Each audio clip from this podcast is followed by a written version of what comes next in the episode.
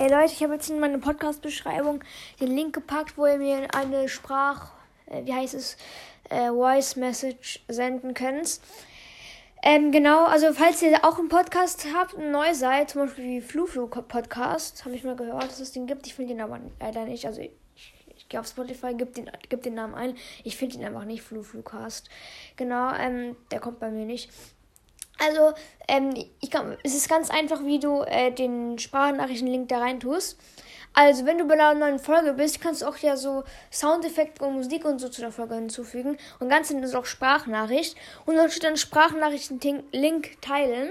Und dann drückst du dann zum Beispiel auf WhatsApp oder, keine Ahnung, halt irgendeine App zum Schreiben und schickst es zum Beispiel deiner Mutter oder sonst wem, irgendjemanden. Ganz überflüssig. Und dann, äh, dann kopierst du diesen Link und tust ihn in deine Podcast-Beschreibung. Genau so macht man das. Ciao.